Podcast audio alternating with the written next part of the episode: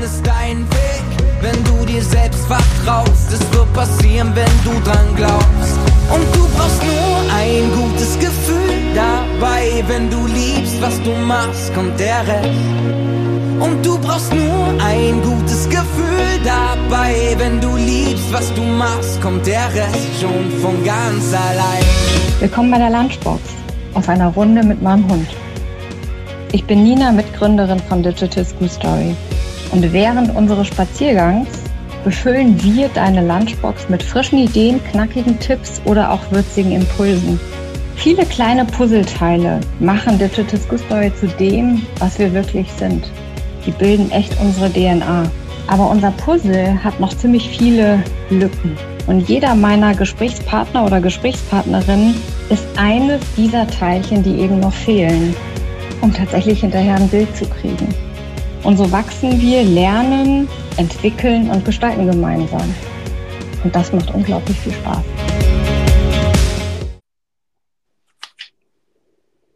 Hallo. Hallo Nina. Hallo Paula, ich freue mich sehr, dass du da bist. Und da ist auch der Olaf. Hallo Olaf. Hallo. Sehr schön. Herzlich willkommen in der Lunchbox, die wir heute für dieses große Podcast-Projekt mit aufnehmen, für eine gerechte und zukunftsorientierte Bildung für alle Kinder. Und ich freue mich sehr, dass wir ähm, aus dem Team von Digital School Story gesagt haben, wir machen was in Sachen Demokratiebildung. Warum äh, lohnt es sich, äh, da ein Stück weit einen anderen Blick vielleicht für zu kriegen? Was hat das für ganz positive Effekte, wenn man sowas auch mit äh, in Bildung weiterdenken kann? Und ich mich einfach freue mit so spannenden Gästen wie mit euch beiden, ähm, die im Team sind und uns bereichern, heute hier ein bisschen ähm, diese Themen anschieben zu können. Und äh, Paula, ich würde ganz kurz mit dir anfangen. Also einmal ist Paula Schmidt heute dabei ähm, und Olaf Kaltenborn.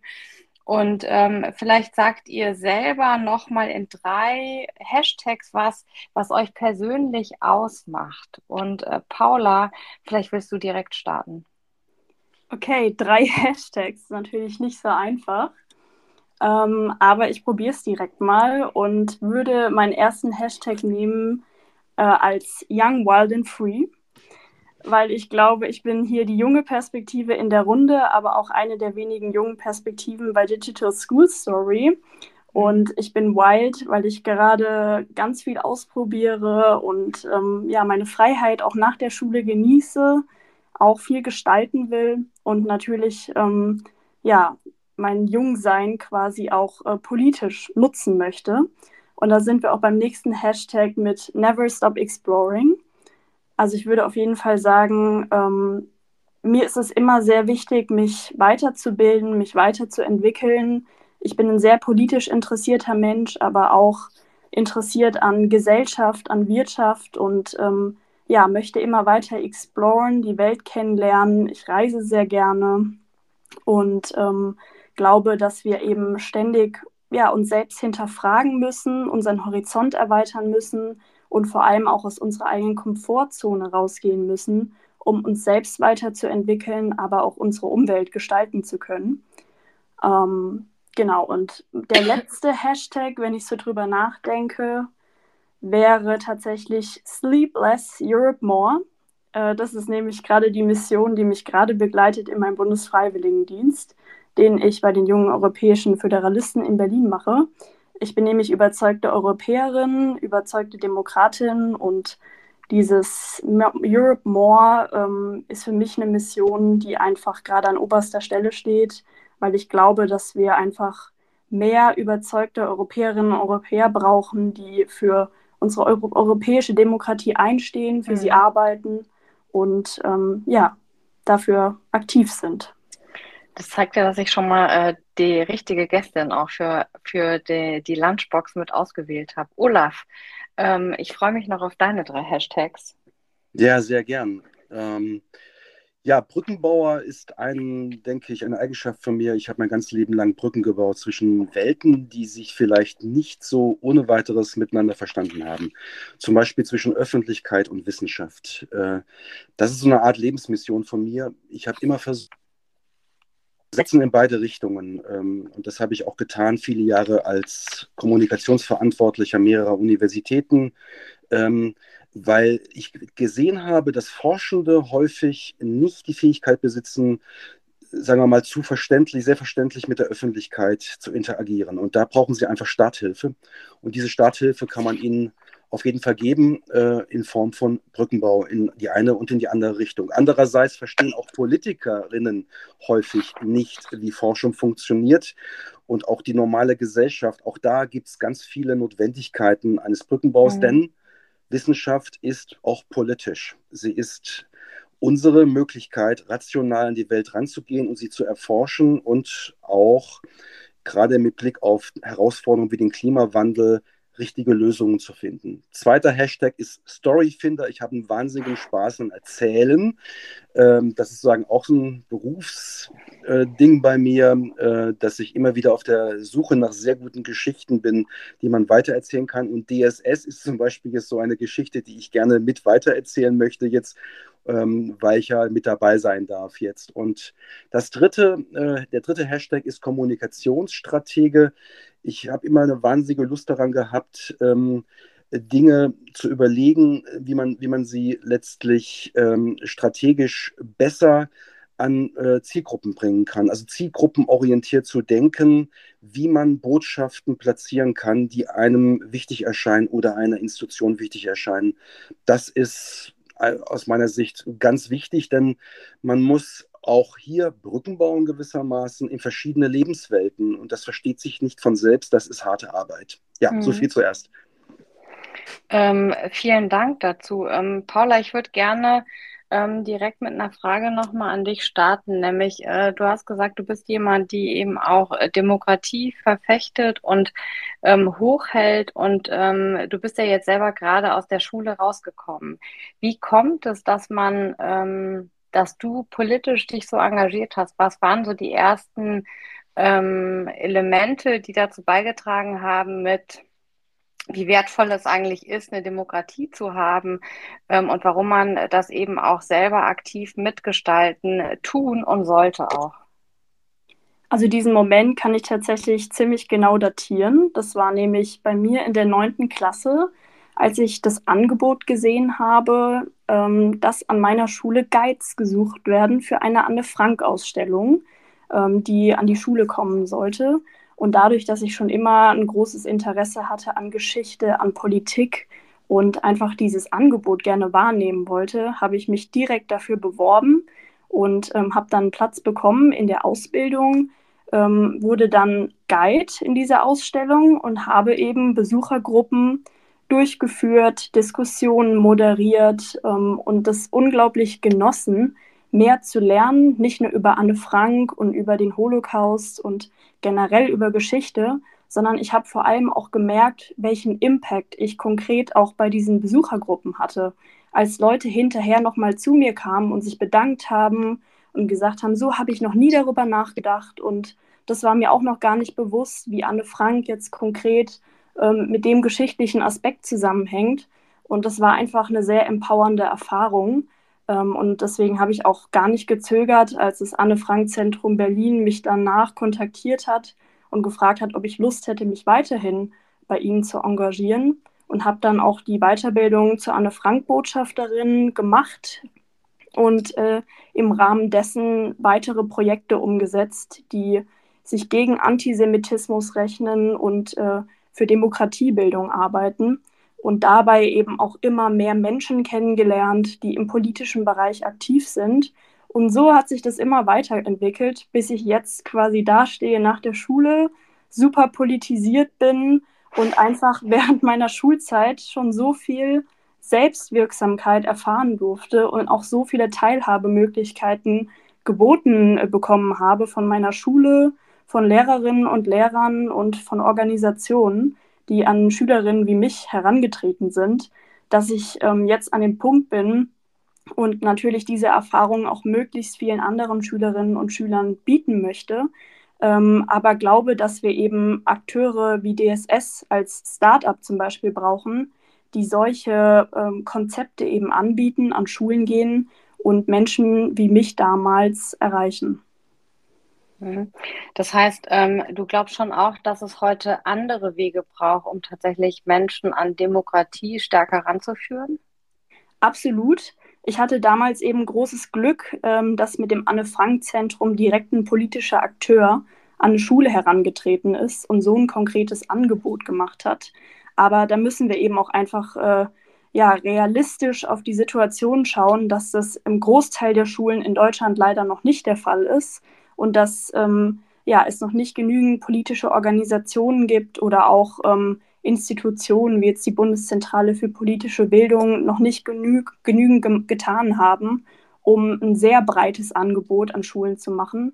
Und daher glaube ich eben, dass wir Demokratiebildung schon stärker im Schulcurriculum an sich verankern müssen, sodass man als Schule und auch als Schüler nicht selbst darauf angewiesen ist, dass quasi so eine Organisation kommt, sondern dass man von Anfang an eine Chance hat, ähm, sich demokratisch zu engagieren und ja, viele Möglichkeiten ähm, geboten zu bekommen, die einen auch als Individuum fördern. Weil das darf man ja auch nicht vergessen. Ich glaube, ich wäre jetzt auch nicht die Person, die ich heute bin, wenn ich diese Erfahrung nicht gemacht hätte. Das heißt, da hängen sehr, sehr viele Aspekte dran, die auch letztendlich ja, eine ganzheitliche Bildung ermöglichen. Danke fürs Teilhaben lassen. Olaf, wenn du jetzt das auch hörst, ähm, was Paula tatsächlich da ähm, gesagt hat, und uns ist es ja auch ein Anliegen, wie kann man Demokratie ein Stück weit stärker erlebbar machen. Ähm, für dich persönlich ist es ja, dir ist es ja ein Herzensanliegen. Äh, das hast du in deinen Hashtags so nicht gesagt, mhm. aber man hat es ja mitgekriegt, dass du ähm, viele Dinge siehst, die in politischen Kontexten zusammenhängen oder verankert sind, wo man eben auch ein Stück weit mehr Aufklärung äh, braucht und benötigt. Ähm, aber dir ist es ja ein persönliches Herzensthema, tatsächlich Demokratiebildung voranzubringen mhm. und ähm, auch zu sagen, ähm, das gehört viel stärker in die Schule rein, so wie äh, Paula das jetzt auch ähm, nochmal dargelegt hat. Warum gehört es für dich denn viel mehr im Kontext Schule sichtbar zu sein? Lass mich erstmal einen Moment auch nochmal biografisch ausholen. Ich mhm. stamme auch aus einem sehr politischen Elternhaus, habe mit meinen Eltern, vor allem meinem Vater, total viel diskutiert über Gott und die Welt und habe das Privileg gehabt, mit jemandem aufzuwachsen, der mit mir eine ganz lebendige Streitkultur entwickelt hat. Ähm, etwas, das vielleicht so viele Schülerinnen und Schüler an der Stelle gar nicht hatten. Aber Streitkultur in die Schulen hineinzutragen und ähm, Schülerinnen und Schüler selbst zu ermutigen, dort tätig zu werden. Das hielte ich für einen wirklich demokratischen Gewinn an dieser Stelle. Äh, denn es nützt nichts, äh, sowas nur theoretisch vermittelt zu bekommen. Du brauchst die Praxis, du brauchst äh, den Diskurs, den Austausch. Und das ist das, das Beste eigentlich, wenn Schülerinnen und Schüler selbst das entwickeln an dieser Stelle. Also in Form von Debattierclubs. Ähm, natürlich braucht man auch die äh, theoretische Grundlage äh, die philosophische, die politologische Grundlage, die, die ist wichtig, aber am Ende ist es besonders wichtig, die Praxis zu erwerben. Und äh, ich glaube, dass Schülerinnen und Schüler da noch zu wenig animiert werden äh, im, im, gegenwärtigen Schulsystem. Und der Hinweis auf die Curricula ist genau richtig. Hier muss mehr getan werden an dieser Stelle durch die Bildungsbehörden. Hier muss nochmal gründlich reflektiert werden, ob man nicht hier zu einer besseren Praxis auch kommen kann. Denn das wäre ja Aufgabe der Schule in einem demokratischen Gemeinwesen, Schülerinnen und Schüler nicht nur mit Wissen, zu füttern, Anführungszeichen, sondern ihnen auch, sie auch zu, zu, zu guten Staatsbürgern, demokratischen Staatsbürgern, äh, äh, sie da auch zu, ähm, ihnen Animation zu geben und auch äh, sie zu animieren, äh, dort etwas zu tun. Mhm. Und ich äh, glaube, da ist noch viel, viel Luft nach oben bei uns in Deutschland. Ähm, das ist meine feste Überzeugung. Ähm, vor allem, es gibt ja diese Themen wie äh, Debattierclubs, gibt es ja, womit man äh, ganz viel lernen kann. Aber wenn wir uns auch ähm, das angucken, welche Rolle auch Social Media in den ganzen Kontexten äh, in Sachen Demokratie, Entwicklung und Bildung spielen, dann ähm, bedarf es da ja nochmal auch eine ganz andere Aufklärung. Also gerade, ähm, dass wir ganz anders reflektieren, dass wir tatsächlich eben nicht nur konsumieren, dass wir lernen, aktiv zu werden. Und ich glaube, da ist ganz entscheidend der Punkt, Paula, den du auch mitgenannt hast, nämlich das Thema wirksam werden und Wirksamkeit erfahren und erleben. Ähm, das, deswegen wie, ähm, wie könnte man das denn äh, möglich machen, gerade im Hinblick auf, ähm, wir verlieren uns immer mehr in emotionalen Debatten, statt tatsächlich auch wieder miteinander auf Sachebene ähm, in den Diskurs zu gehen? Vielleicht darf ich kurz darauf mhm. antworten. Ich denke, dass wir uns häufig heute in Filterblasen verschanzen, also schlichtweg in ideologischen Grabenkämpfen verhaken. Und ich denke, dass da muss man noch mal einen Schritt zurücktreten und überlegen, warum passiert das eigentlich? Warum sind wir heute an vielen Punkten in, in so ideologische Grundsatzdiskussionen verwickelt? Ähm, und was hat das sozusagen mit Demokratie zu tun oder vielleicht auch mit der Unfähigkeit, Demokratie mhm. noch leben zu können.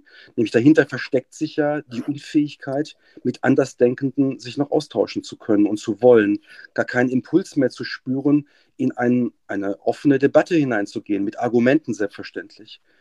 Und da, finde ich, äh, muss man ansetzen. Und da haben die, die Social Media eine, glaube ich, sehr fatale Wirkung, weil sie uns tendenziell eher die Chance oder die Möglichkeit geben, uns zu verschanzen, in öffentlichen, in öffentlichen Räumen zu verschanzen, nämlich mit Gleichgesinnten sich im Grunde noch auszutauschen und nicht mehr die Zumutung zu erleben, mit anderen reden zu müssen, die vielleicht nicht unserer Meinung sind. Das ist das große Risiko.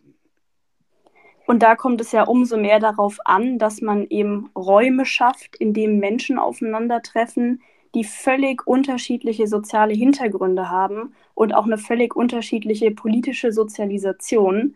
Und genau da kommen wir wieder an die Schule. Denn die Schule ist im Grunde der einzige Raum, in dem wir so eine heterogene Bevölkerung noch auffangen können mit Demokratiebildung. Und das habe ich ja auch selbst erlebt. Äh, Nina, du hast jetzt eben äh, den Debattierclub angesprochen. Ich habe an meiner Schule einen Debattierclub gegründet damals, denn es gab keinen und wir wollten ja ein bisschen mehr auch reingehen äh, in den Wettbewerb und so Themen angehen, wie Jugend debattiert und so weiter. Und was haben wir gemerkt nach kurzer Zeit? Es kam eigentlich eine relativ homogene Gruppe in diesen Debattierclub. Nämlich mhm. Leute, die sowieso schon Lust hatten auf Fächer wie Sozialkunde, Politik, Geschichte, die auch so viel diskutiert haben im Unterricht und außerhalb. Und für uns war das dann zwar eine nette Nachmittagsbeschäftigung, aber letztendlich sind da nicht die Leute gelandet, die wir hätten erreichen müssen. Und das war für mich das Hauptlearning, ähm, weil ich einfach gemerkt habe, wir müssen diese Leute, an die die Demokratiebildung eigentlich soll, anders erreichen. Und das funktioniert eben nur über den Unterricht als solches wo kreative Projekte mit eingebunden werden können und leider oftmals nicht über die geforderten Räume wie Debattierclub oder dann wird immer sowas angebracht wie Jugendgemeinderat. Das ist alles schön und gut, super wichtige demokratische Initiativen, die ich auch als junger Mensch nur unterstützen kann. Aber dennoch muss man sich realistisch überlegen, in einer Zeit, in der wir eine zunehmend heterogene Bevölkerung haben und sich das eben auch in unseren Schulen widerspiegelt mit jetzt auch vielen Geflüchteten, sei es aus der Ukraine oder anderen Ländern, ähm, die müssen auch irgendwie erreicht werden, weil letztendlich geht es ja auch um die Schule als Raum, in dem ähm, ja, die Prinzipien unserer Verfassung und unserer Bundesrepublik irgendwie vermittelt werden müssen. Und ähm, da sehe ich leider solche althergebrachten Formate nicht mehr als die Lösung auf die ähm, Strukturen unserer Zeit. Darf ich Sondern, kurz mal rückfragen, was ja. du mit althergebrachten Formaten meinst? Ich meinte jetzt sowas wie den Debattierclub oder diese Gemeinderäte, ähm, weil sich da leider oftmals nicht die Leute engagieren, die sich eigentlich engagieren sollten. Hm. Weil die, die Lust drauf also haben, weil es tun so homogen wird dann, ne, Paula? Richtig, genau. Mhm. Also Olaf, du hast ja gesagt, du hattest äh, in deinem Elternhaus super viel ähm, ja. politischen Entfaltungsraum. Du wärst dann wahrscheinlich jemand gewesen, der auch Lust gehabt hätte, in den Debattierclub zu gehen. Absolut, ja. Und ähm, die Leute, die eigentlich erst das Potenzial entfalten müssten, die erst empowered werden müssten, mhm. da auch hinzugehen, die werden bisher halt leider nicht erreicht. Und das ist für mich äh, der Hauptpunkt, an dem wir arbeiten müssen, beziehungsweise das auch so die Hauptaufgabe ähm, der Politik ist gerade. Mhm. Ähm, Paula, ich würde da gerne noch mal eine Anschlussfrage stellen, denn äh, jetzt bist du gerade aus der Schule raus, ähm, du engagierst dich ganz viel ähm, und bist dann auch noch zu uns mit reingekommen, weil du festgestellt hast, da geht es darum, wie kann man Demokratiebildung mit voranbringen und wie kann man ähm, Themen, die wir auch mit äh, aktiv gestalten äh, wollen und auch tun, ähm, tatsächlich auch politisch mit verankern. Welche Relevanz siehst du denn für solche Methoden tatsächlich auch Demokratie förderlich in Schule wirken, wirken, wirksam sein zu können? Also ich bin ja vor allem noch zu DSS dazugekommen, weil ich gerade erst aus der Schule komme und eben gesehen habe, dass wir Schule jetzt endlich fit fürs 21. Jahrhundert machen müssen weil ich leider zu oft noch gesehen habe, dass die ganzen Kernkompetenzen, die vermittelt werden sollten, ja, das sind digitale Kernkompetenzen, aber auch andere Kompetenzen, wie jetzt so eine Ambiguitätstoleranz in der politischen Debatte, dass die noch nicht ausreichend vermittelt werden. Und da kommt für mich der Hauptpunkt ins Spiel. Schülerinnen und Schüler müssen empowered werden, zu Gestalterinnen und Gestaltern ihrer eigenen Zukunft zu werden. Und da haben wir genau den Verknüpfungspunkt zwischen diesem Herzensthema Demokratiebildung und Digital School Story, weil mit der Methode DSS, ähm, die ihr schon lange praktiziert, Nina, und wo ihr jetzt auch wirklich schon ähm, eine gute Erfahrungswerte im Grunde aufgebaut habt, die kann man perfekt einsetzen, um Demokratiebildung ins 21. Jahrhundert zu holen. Weil wir haben vorhin ja drüber schon geredet, ähm, in den sozialen Medien entstehen solche Echokammern und Schülerinnen und Schüler werden schon so früh damit konfrontiert, dass sie im Grunde sich in eigenen Räumen bewegen, die von Algorithmen künstlich geschaffen werden, dass die Schule als Forum quasi betrachtet werden muss, als Ort, wo verschiedene Meinungen aufeinandertreffen und wo mhm. Individuen auch zum Zug kommen, zum Beispiel mit der Methode DSS ein eigenes Projekt zu entwickeln, das sich eben mit demokratischen Themen beschäftigt oder das eine politische Relevanz hat. Olaf, willst du da vielleicht auch nochmal reinspringen? Ja, ich kann da nur zustimmen. Ähm, was mich auch besorgt macht, und da stimme ich Paula total zu, ist, dass wir viele Menschen nicht erreichen heute. Äh, und dass wir Wege mhm. finden müssen, Menschen zu erreichen, die eben nicht das Privileg hatten, ein, sagen wir mal, diskursbehaftetes Elternhaus äh, zu haben. Und da ist der Weg natürlich weiter. Und das ist auch eine didaktische Frage, die in der Schule gestellt werden muss. Diese Frage wird nicht ausreichend gestellt, vermutlich auch deshalb, weil unser Schulsystem dramatisch unterfinanziert ist und hinten und vorne Lehrerinnen und Lehrer fehlen in dieser Republik und die Lehrerinnen und Lehrer auch zum Teil gar nicht entsprechend ausgebildet werden. Also wir müssen auch da an den Universitäten ansetzen, an denen die Lehrerinnen und Lehrer ausgebildet werden, dass ihnen diese Diskursfähigkeiten stärker mit auf den Weg gegeben werden. Denn ansonsten ähm, sehe ich schwarz für ähm, eine erfolgreiche Umsetzung solcher Strategien. Ähm, also das ist, scheint mir ein, ein wichtiger Punkt zu sein, ähm, hier noch früher anzusetzen und die Universitäten und die Curricula der, der Universitäten genauer zu betrachten. Mhm. Ähm, das heißt, äh, wie schaffen wir es sozusagen, dass Perspektivvielfalt, die ja überall äh, draußen angesprochen wird, auch tatsächlich äh, schon darüber gelebt wird, dass man sie vielleicht freudig empfängt und eine Motivation hat, tatsächlich auch seine eine Haltung ähm, zu lernen, zu entwickeln und damit natürlich auch nachher ein Stück weit anfängt, Werte zu verknüpfen. Also wie wichtig ist denn tatsächlich Wertebildung in so einem Kontext auch und äh, das Lernen, ähm, eine Haltung zu entwickeln und dafür auch einzustehen? Ich glaube, dass die Werte nicht von oben herab vermittelt werden dürfen, sondern die müssen erfahren werden. Und da, das ist die didaktische Herausforderung an, an diesem Punkt, äh, die Werte so zu vermitteln, dass sie faktisch wirklich erfahrbar werden. Und ähm, da habe ich jetzt kein Patentrezept, ähm, aber es reicht jedenfalls nicht, ähm, philosophische und politologische Konzepte im Unterricht äh, durchzunehmen, mhm. sondern man muss hier begleitend ähm, auch die Praxis äh, berücksichtigen und, und Einzug halten lassen, nämlich die Praxis dass äh, Werte sich schon auch im Klassenverband zeigen, beispielsweise mhm. wie Schülerinnen und Schüler miteinander umgehen, ähm, äh, welche Werte sie dabei zum Ausdruck bringen und diese Werte dann auch mal kritisch oder ja, kritisch zu reflektieren und zu überlegen, ja, was ist hier jetzt eigentlich passiert äh, und was können wir daraus lernen für, für unseren eigenen Umgang in Zukunft und was hat das mit Demokratie zu tun, wenn wir uns jetzt quasi an der Stelle so oder so verhalten. Ja, da kann ich oder? nur zustimmen.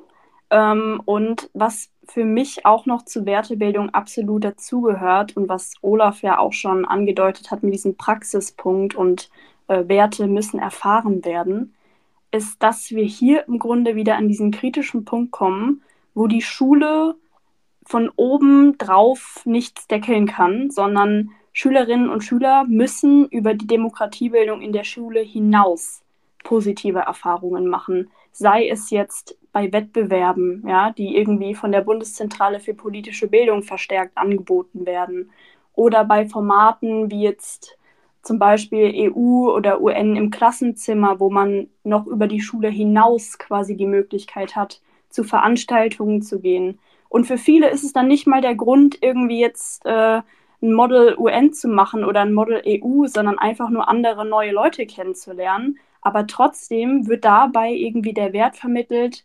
Solidarität, Gleichwertigkeit, Pluralismus. Mhm. Das sind so viele wie soll ich sagen, ähm, subtile Vorgänge, die da mit drinstecken, dass ich glaube, dass wir bei aller Diskussion jetzt, äh, die wir schon hatten über das Thema, wie bringen wir Demokratiebildung endlich ins Curriculum, auch nicht aus den Augen verlieren sollten, gerade beim Thema Wertebildung, dass es da immer auch Anknüpfungspunkte geben muss, die ähm, über die Schule hinausgehen.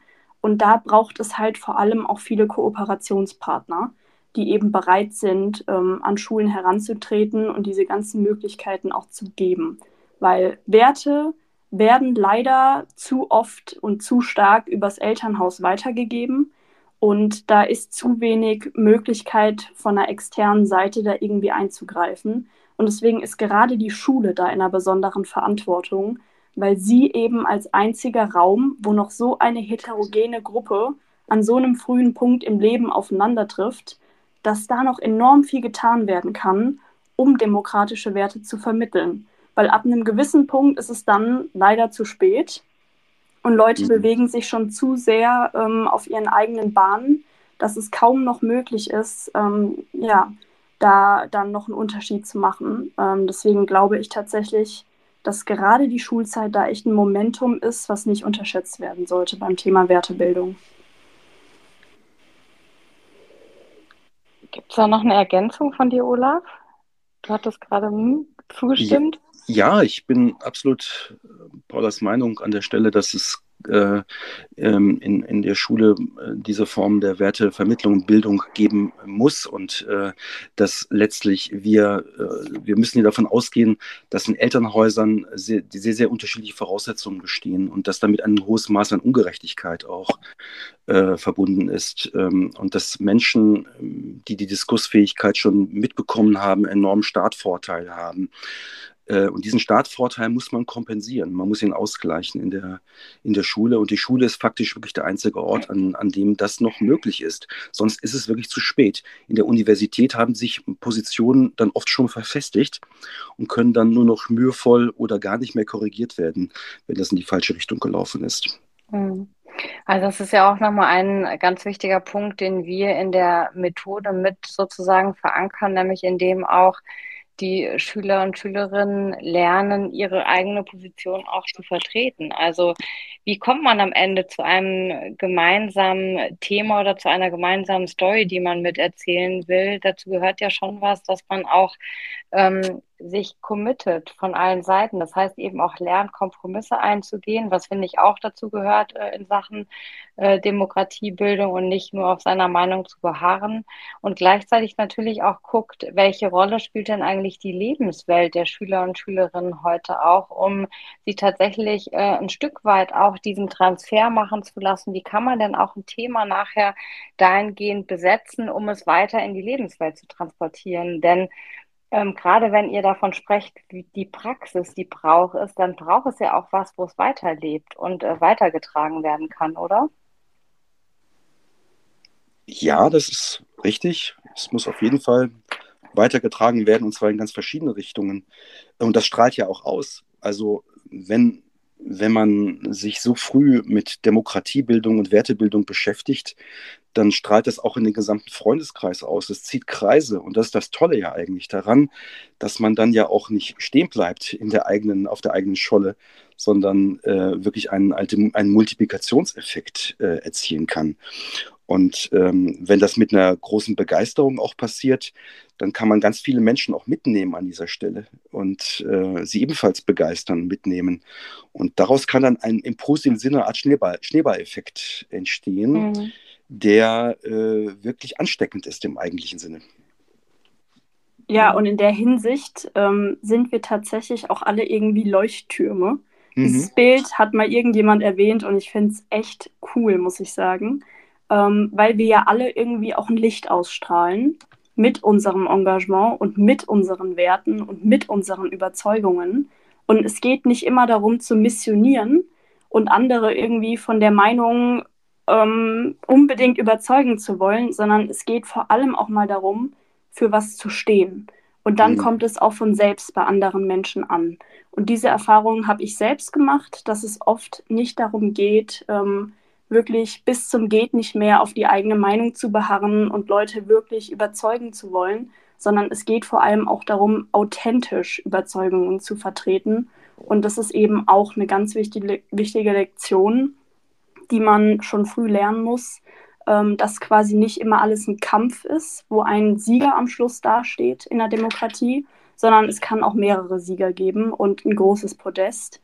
Ähm, aber es muss eben von Anfang an klar sein, dass bestimmte Meinungen auch eine gute Basis brauchen und dass man eben vor allem auch mit Argumenten überzeugen sollte. Und Argumente können eben auch mal gleichberechtigt nebeneinander stehen.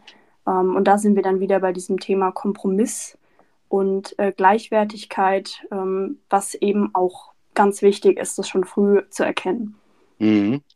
Ja, es ist ein sehr guter Punkt. Ähm, ich habe heute Morgen gerade ähm, mit einem Schweizer Kollegen äh, über Demokratie gesprochen ähm, und ein bisschen mal das Schweizer Modell mir betrachtet. Und da ist mir aufgefallen, die Schweizer sind sehr, sehr stark auf Konsens aus in ihrer Demokratie, während wir doch stärker konfliktär orientiert sind in Deutschland. Das heißt, bei uns man gewissermaßen äh, stärker auf den Meinungskampf setzt und auf die Kontroverse.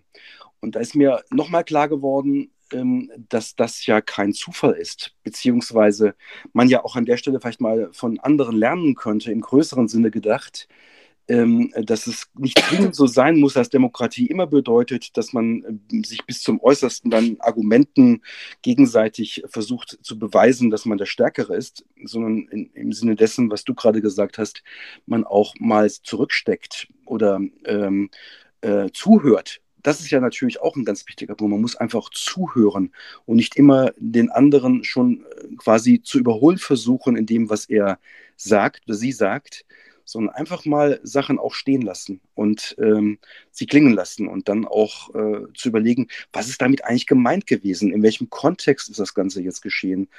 Alles das finde ich extrem wichtig und äh, auch das zu vermitteln, auch zu lernen, weil sonst glaube ich, wird man mm, wenig äh, demokratisches Bewusstsein äh, entwickeln, wenn man nicht dafür eine Sensibilität auch entwickelt. Mhm. Absolut. Aber wenn ich dazu vielleicht nochmal ganz kurz direkt was ergänzen darf. Gerne, Paula. Ich glaube trotzdem, dass es sehr wichtig ist, auch mal nicht vor demokratischem Streit zurückzuschrecken, sondern auch aktiv in die Debatte zu gehen und durchaus auch für die eigenen Überzeugungen zu streiten. Weil wenn man sich jetzt gerade auch mal die Schweiz als Beispiel anschaut, auf jeden Fall ist die Demokratie da konsensorientierter. Aber letztendlich verhält sich die Schweiz auch in internationalen Konflikten neutral und muss auch nicht zu jedem Konflikt eine konkrete Meinung finden und entwickeln. Und da sind wir eben auch ähm, hier in der Bundesrepublik Deutschland wieder in einer anderen Situation, weil es letztendlich auch darum geht, eine Meinung zu entwickeln, die darüber hinaus auch in die Welt hineinwirkt, also übergeordnet betrachtet. Mhm. Und das finde ich eben auch sehr wichtig. Ja? Also, dass es nicht immer darum geht, äh, ja, immer konsensorientiert zu sein, sondern es geht auch wirklich darum, in diesem demokratischen Streit kompetent zu argumentieren, andere Meinungen aushalten zu können, aber letztendlich trotzdem darauf hinzuwirken, ähm, die eigene Meinung ja, eben auch wirken zu lassen. Und äh, da finde ich ja die Schweiz manchmal nicht unbedingt äh, als Vorbild äh, angemessen. Es war auch kein Plädoyer dafür, jetzt den Meinungsstreit zu beenden und nicht mit guten Argumenten für die bessere Position zu kämpfen. Das äh, mache ich auch sehr gerne äh, mit Leidenschaft. Nur ist es oft auch interessant, Alternativen zu betrachten. Und deshalb fand ich das Schweizer Modell ganz spannend, auch in der sehr sympathischen Darstellung, die da mir heute Morgen zuteil geworden ist. Mhm. Ich würde gerne nochmal da anknüpfen an dem, was ihr da gerade auch gesagt habt, nämlich, dass es eine positive Streitkultur auch braucht. Wie hängt es denn auch mit der Prägung zusammen, dass wir eigentlich Streit eher koppeln mit äh, böse, ähm, also eher negativ belegt ist statt positiv belegt, weil aus einer Streitkultur kann ja auch sehr viel Positives nachher erwachsen. Mhm. Das ist ein mediales Klischee aus meiner Sicht. Ähm, wir sehen ja in der öffentlichen Debatte sehr häufig, dass wenn beispielsweise in der Regierung Streit ausbricht oder äh, Streit mit der Opposition, das in den, in den Medien äh, per se negativ belegt ist. Ähm, da fängt das schon mal an. Ich denke, dass äh, in der medialen Bewertung ein Umsteuern stattfinden müsste ähm, und dass man diese Form von Streit auch als Teil der Demokratie begreifen müsste, der demokratischen Kultur überhaupt. Ähm, und äh, nicht immer darauf setzen darf und sollte in der Darstellung, dass alles in Konsens zu erfolgen hätte. Ich widerspreche mir jetzt ein bisschen mit dem Schweizer mhm. Modell, aber ähm, in der Tat ist es das so, dass mich das wirklich stört in der medialen Berichterstattung in Deutschland, dass man immer wieder äh, zeigen will, dass Streit, sagen wir mal, eigentlich schlecht ist. Nein, ist er nicht. Mhm. Der Streit ist gut, es braucht ihn, um die Positionen zu schärfen und aufgrund dieser Positionsschärfung vielleicht am Ende die bessere Möglichkeit und Alternative auch zu finden. Ähm, denn ohne diesen Streit würde vielleicht gar nicht äh, die bessere Alternative in den Blick kommen, wenn es ihn nicht gäbe. Deshalb ist der von großem Wert, auch gerade in der Demokratie. Und leider ist Streit eben auch zunehmend vergiftet, gerade im digitalen Raum. Und da merkt man eigentlich auch den großen Unterschied zwischen analogen und digitalen Raum. Denn wenn ich mich im analogen Raum in einer Diskussion befinde, habe ich nicht immer die Ausweichmöglichkeit, sondern dann bin ich vielleicht auch einfach mal still, nachdem die andere Person ihr starkes Argument vorgebracht hat, weil ich in dem Moment nichts entgegenzusetzen habe. Und im digitalen Raum kann ich mich auch einfach verkriechen oder dann irgendwelche Hassnachrichten absenden, nur weil ich auch mal nicht in der Lage bin, ein anderes Argument irgendwie anzunehmen oder okay zu finden. Und das ist, glaube ich, mit eines der Hauptprobleme äh, in unserer Demokratie heute. Ähm, und ich habe auch letztens ähm, das neue Buch von Jürgen Habermas gelesen zum Thema neuer Strukturwandel der Öffentlichkeit. Und das beschreibt er eben auch, dass uns zunehmend die Foren verloren gehen, in mhm. denen wir noch gleichberechtigt miteinander diskutieren und uns eben nicht bei jeder Kleinigkeit zurückziehen, sondern dann eben so einen Streit auch mal aushalten und auch mal aushalten, dass unsere, unser Argument vielleicht gerade nicht das Beste war. Ähm, und da sehe ich eben gerade den digitalen Raum als Problem. Und wir müssen uns eben auch überlegen, wie erziehen wir Schülerinnen und Schüler schon dahingehend, dass man eben auch im digitalen Raum sich gegen Hetznachrichten stellt und schon mhm. gar nicht selbst zum Verbreiter von solchen wird. Mhm. Es ist toll, dass du Habermas erwähnst, ähm, denn er ist ja wirklich einer der wirklich ganz großen Denker und Diskurstheoretiker in Deutschland. Und äh, Jürgen Habermas hat, glaube ich, seine besondere Bedeutung darin, dass er in seinem ganzen Werk Demokratie immer versucht hat zu stärken und als Vorbild in der Öffentlichkeit auch aufgetreten ist. Also er ist für mich im Grunde ein vorbildlicher äh, öffentlicher Denker, Übrigens eine Gattung, die immer weniger und äh, leider immer weniger anzutreffen ist, äh, in Deutschland und anderswo. Ähm, und in dieser Funktion des öffentlichen Denkers hat er immer versucht, Akzente zu setzen, die die Demokratie am Ende weitergebracht haben. Also im, im Sinne von Gesamtverantwortung. Ähm, also das ist aus meiner Sicht wirklich vorbildlich und ähm, aus meiner Sicht bräuchte es tatsächlich wieder mehr solcher öffentlicher Denker, die man auch in Schulen einladen könnte, die wirklich im Sinne einer Vorbildfunktion dort auch in die Diskussion treten ähm, und, und mit ihrer Vorbildfunktion auch das Feuer der Begeisterung bei Schülerinnen mhm. und Schülern auslösen können. Ähm, das fände ich auch ganz wichtig, diese Vorbildfunktion. Ähm, Nochmal ein Punkt weiter gedacht, nämlich das, was ihr jetzt auch gesagt habt mit dem Thema Gesamtverantwortung, das man ja auch hat.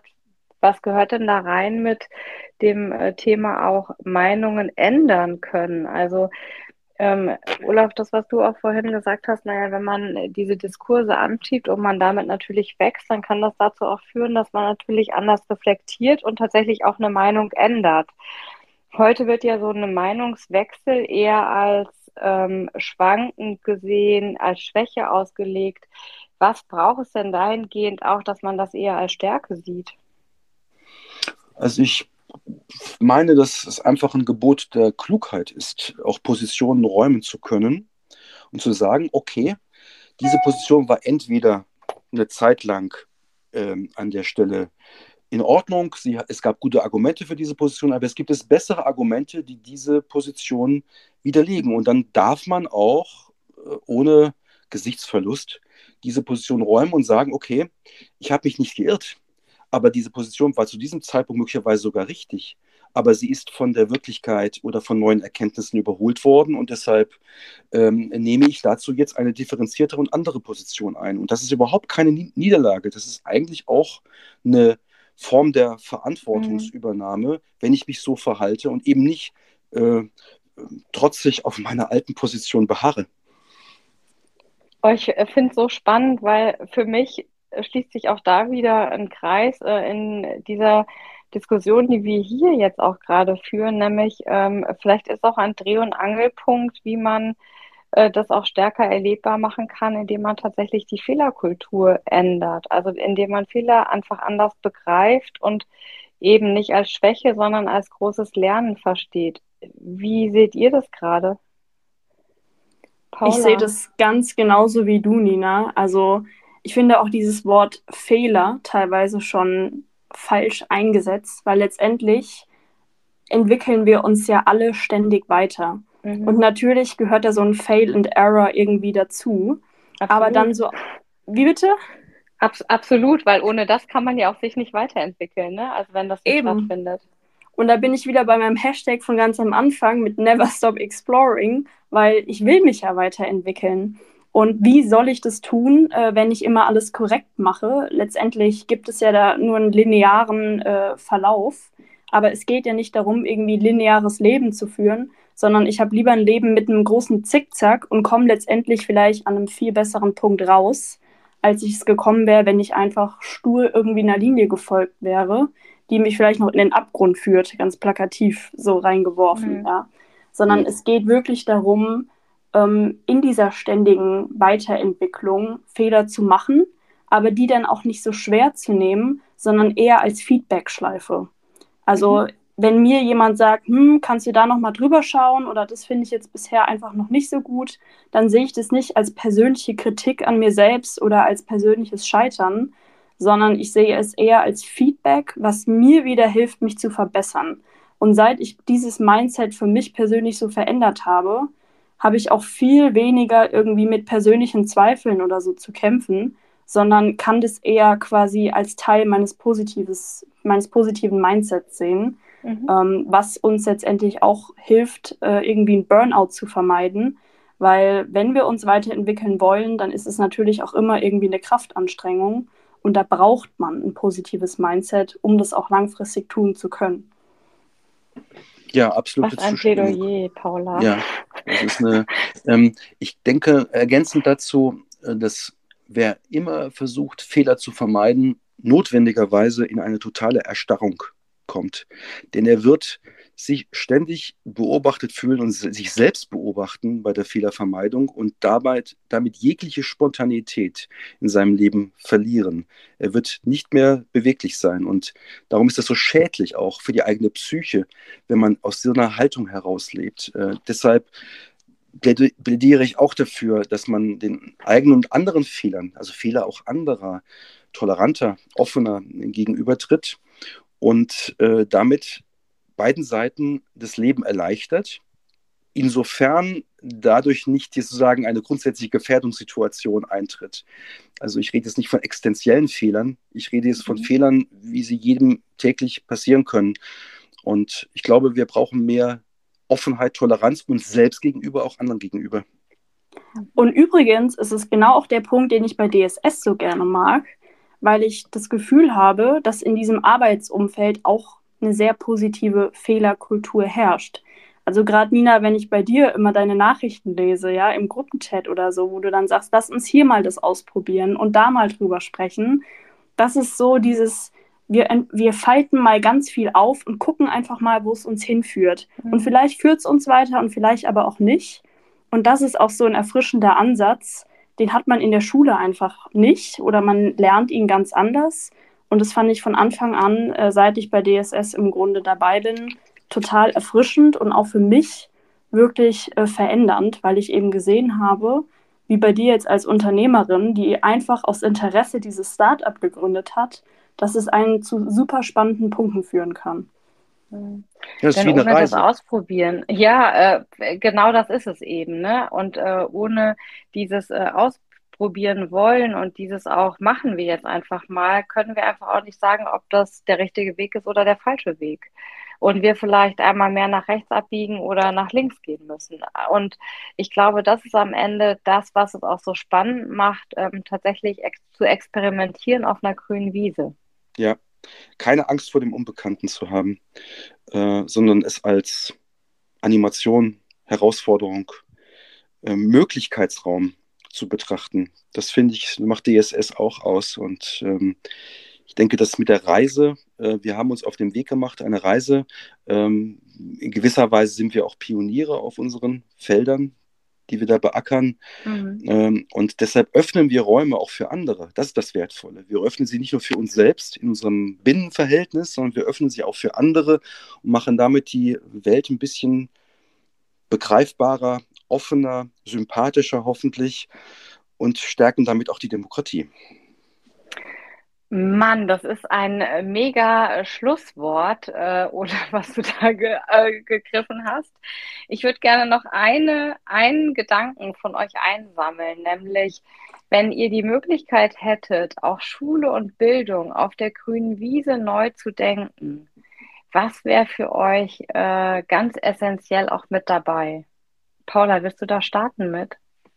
Boah, jetzt baust du hier ganz schön was auf, noch am Schluss, wenn ich die Schule neu bauen könnte. Also tatsächlich finde ich. Wir müssen noch Perspektiven schaffen, oder? Das können wir dann ausprobieren. ja, voll. Also finde ich einen super Gedanken. Ähm, ich glaube tatsächlich, wir müssen das Rad nicht immer neu erfinden. Und ich bin auch kein Fan davon zu sagen, wir brauchen einen kompletten Systemwechsel in der Schule und alles läuft schlecht, sondern ich würde durchaus das Konstrukt Schule so übernehmen und auf diese Wiese stellen. Mhm. Aber ich würde einfach die Akteurinnen und Akteure darin mehr empowern wollen und von Anfang an mehr Freiräume für Schulen schaffen, um so, so vielen Problemen einfach vorbeugen zu können. Wie agieren Lehrerinnen und Lehrer konkret in ihrem Fachunterricht? Wie ziehen sie vielleicht Unternehmen für Kooperationen heran? Politische Organisationen, wie jetzt zum Beispiel ein Anne-Frank-Zentrum oder eine Bundeszentrale für politische Bildung, um konkrete Projekte umsetzen zu können. Ein agileres Lernumfeld für Schülerinnen und Schüler, die nicht das Gefühl haben, sie leben von der einen Klausur zur nächsten und versuchen sich da irgendwie durchzuhangeln, sondern die gerne zur Schule gehen und das Gefühl haben, sie werden als Individuum gesehen, sie können ihre Talente entfalten, sie werden ernst genommen mit ihren Interessen und sie haben vor allem durch die Schule die Möglichkeit, diese Interessen auch weiter zu verfolgen.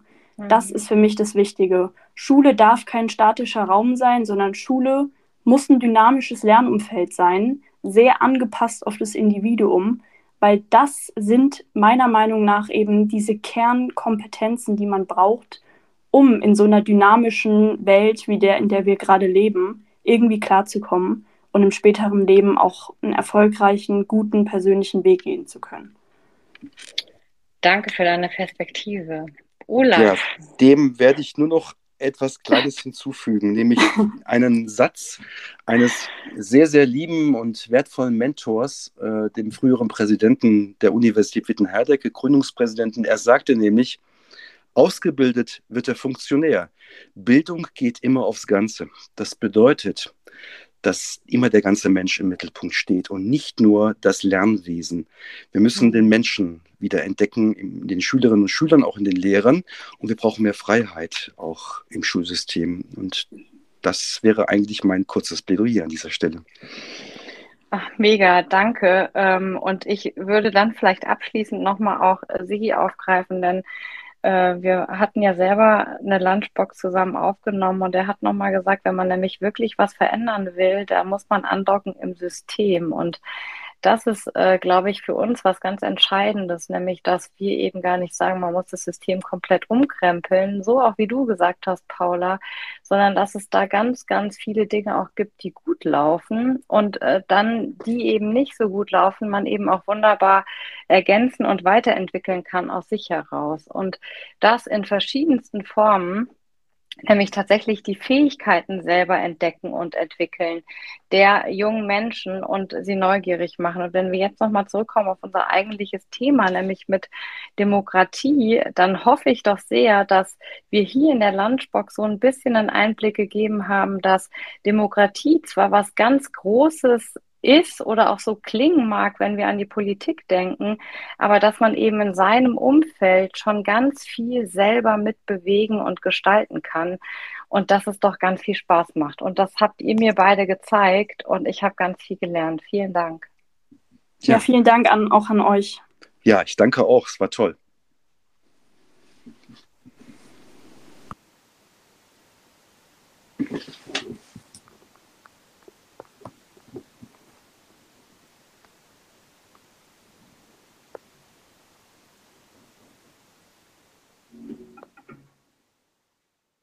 Da steckt etwas in dir, was wie ein Feuer brennt, das sich nicht löschen lässt, dich ausfüllt in jedem Moment.